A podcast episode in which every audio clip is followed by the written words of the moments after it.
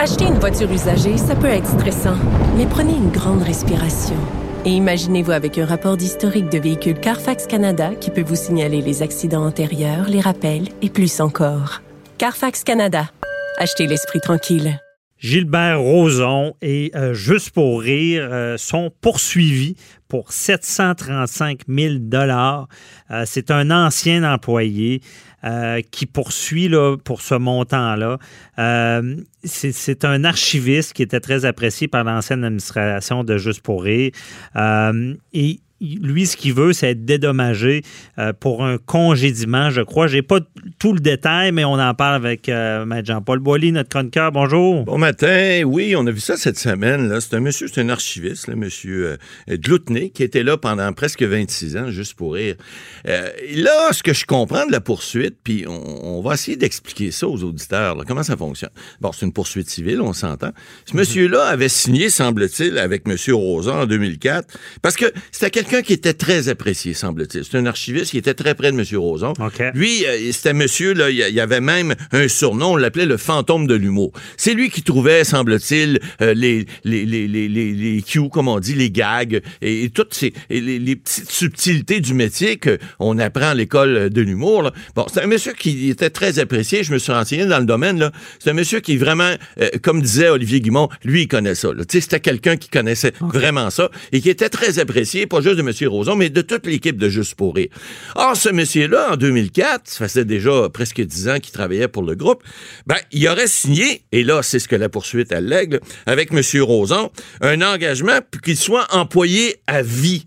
Autrement dit, qui partirait quand il voudrait. Vous savez, j'ai vu ça, moi. Euh, j'ai vu ça au Journal de Québec. L'ancien chroniqueur de regretté Jean Graffel, qui était l'annonceur maison au Colisée de Québec à l'époque, Jean Graffel avait un contrat à vie signé avec M. Pellado père, mais l'avait montré. M. Pellado, il avait dit, toi, tu t'en vas quand tu veux pas de retraite à 65 ans, tu pars quand tu veux. Il est parti, je pense, au Journal de Québec, faudrait vérifier que son fils Serge, je pense qu'il avait 80 ans. Ah, Alors, il, il, y avait un contrat à vie. Or, ce que ce monsieur de Loutenay dit, dans sa poursuite, il dit d'abord, en 2018, les sœurs Roson, bon, vous savez, tout le scandale avec Gilbert Roson, etc.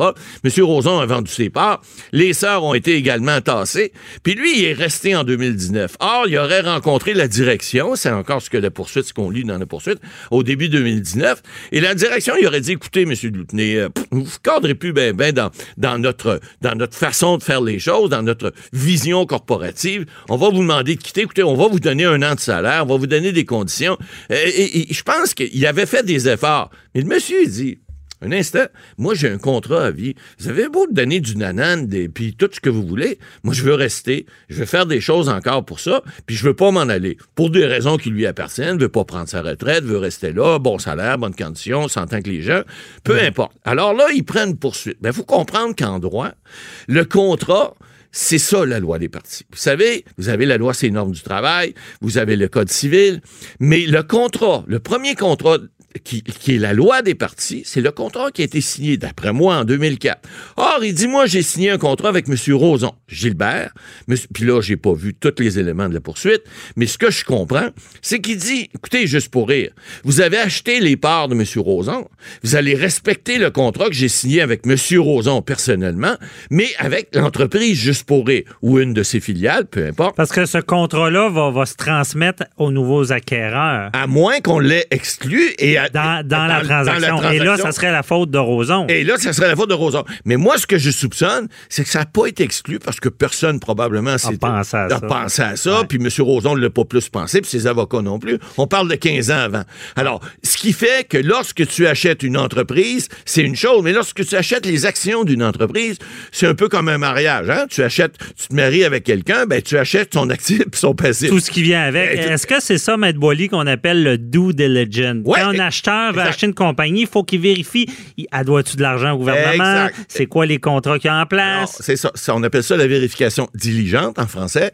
Et puis là, il faut que les gens, les comptables, les avocats et tous les spécialistes des entreprises, il y a des gens qui ne font que ça. Hein. Ils font, ils vérifient tout ce qui se passe dans l'entreprise. Ils vont voir 10 ans derrière. Mais là, ils sont pas allés voir 15 ans manifestement. Et puis moi, ce que je dis, écoutez, je ne sais pas quelle va être. On a vu juste le, dépôt, ce qu'on appelle la déclaration initiale, la demande en justice cette semaine qui a été faite. Et là, ben, il est manifestement dans les délais. Il vient d'être remercié, ça fait même pas euh, quelques mois, ça fait, fait, fait, pas un an.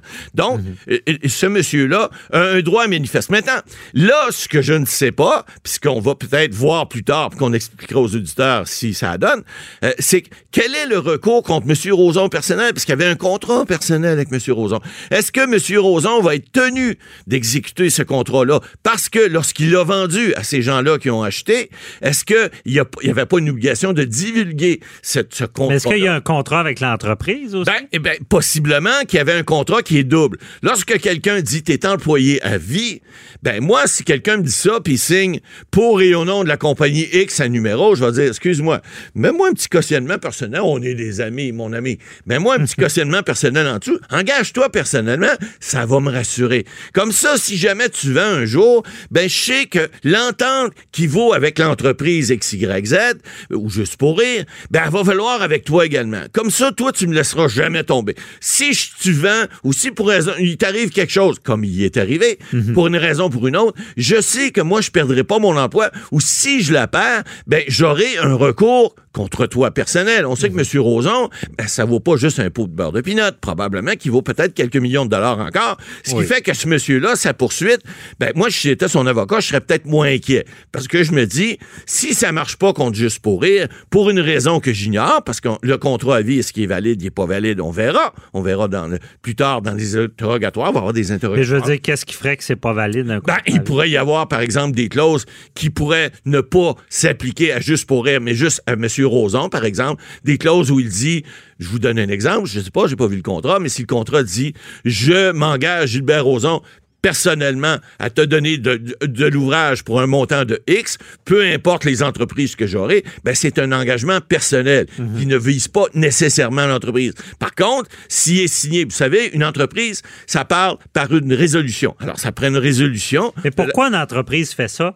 Pourquoi? Un contrat à vie, c'est ben, engageant. C'est là, c'est là que je dis que la poursuite contre Hubert peut peut-être être valide parce que l'entreprise peut difficilement s'engager à vie. Mais un individu personnel peut le faire. Parce qu'une entreprise, vous savez, on le dit, ça parle par résolution. Mhm. S'il y a une résolution qui autorise quelqu'un à signer, puis que plus tard, il y en a un autre qui vient dédire, qui vient dire, écoutez, malgré tel contrat, l'entreprise se désiste ou se détache ou donne une, une, compensation financière à un individu ou à une compagnie ou à un groupe d'individus. Je veux dire, l'entrepreneur, c'est pour attacher quelqu'un qu'on aime bien. Là. Je veux dire, on donne pas ça à n'importe ben, qui. voilà, je vous donnais l'exemple de M. Palado-Pierre qui l'avait fait à l'époque, je l'avais vu.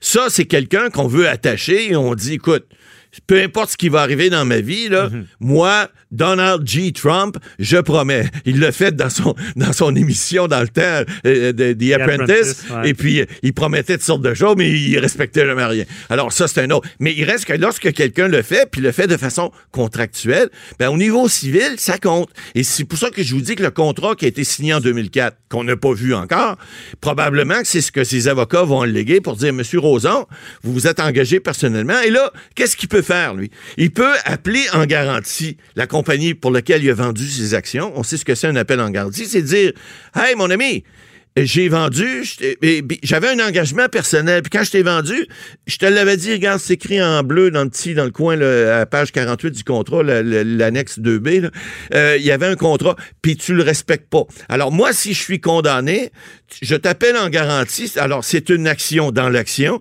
dans lequel on dit, si je suis condamné à payer, vous allez payer à ma place. Alors, c'est ce qu'on appelle l'appel en garantie. Et ça, il pourra peut-être le faire. Donc, ça n'y empêche pas de faire en sorte que cette euh, cette poursuite qu'il a personnellement contre lui devienne une poursuite qui, par la bande, par le, la voie d'un ricochet, va faire en sorte qu'elle va se ramasser peut-être juste contre juste pour rire. Mhm. Mais on le sait pas. On connaît pas les, tenants et aboutissants, tout ça. Mais on pourra voir avec les interrogatoires qui auront lieu, puis je suis convaincu qu'on verra. Et là, les montants, 700... Ouais, 32 000. Bon. Qu'est-ce que ça représente? Ça, c'est les années perdues de travail? Ben, possiblement, encore là, je n'ai pas vu ce qu'on appelle le quantum. Le quantum, c'est tout ce qu'on appelle la définition des dommages ou tout ce qu'on réclame, des réclamations. Alors, dans ce quantum-là, dans cette, dans cette, on, fait, on fait une liste des montants qu'on réclame, les raisons pour lesquelles. Alors, il y a des dommages là-dedans, des pertes de revenus, des pertes de salaire. Il y a certainement aussi ce qu'on appelle le solatium de l'oris, c'est-à-dire la peine que ça fait à cet individu-là de pas pouvoir, euh, pouvoir euh, faire respecter son contrat à vie. Et tout le fait qu'il ne puisse pas lui finir, par exemple, ces jours-là, qu'il va être obligé de faire autre chose, etc., peut-être qu'il ne fera plus rien. Alors, ça, ça comprend probablement du salaire pour plusieurs années, parce que là, on y a offert un an de salaire. C'est pas rien. Mais après 25 ans, moi, comme juge arbitre, je l'ai fait souvent au fédéral, 25 ans de travail comme cadre dans une entreprise, hmm, d'après moi, ça mérite un peu plus qu'un an. Mais ça, on verra. On appelle ça le préavis de licenciement. Et puis, ben là, ça peut aller jusqu'à deux ans. Ça passe vite. Euh, ça passe vite, puis c'est vite mangé. Après ça, vous faites quoi? Vous prenez votre petit céréale le matin, puis vous n'avez plus de revenus. Mais il reste que je connais pas les, les, besoins ou les moyens financiers de cet individu-là. Mais je pense a le beau jeu. Oui, comme on dit, il y, a, une bonne cause parce qu'il pourra. Ah, tu sais, je veux dire, un contrat à vie, c'est pas rien. Ben, c'est quelque chose, c'est rare. À moins qu'il trouve des failles euh, dedans. ben, c'est ça. on verra, mais vous savez, là, il va y avoir des interrogatoires. On va faire. Peut-être décider de le garder finalement. Ben, sûrement. Ça coûterait peut-être moins cher. On verra. On verra. À suivre. Merci, Maître Boily. Euh, restez là. On va se parler tantôt pour les questions du public.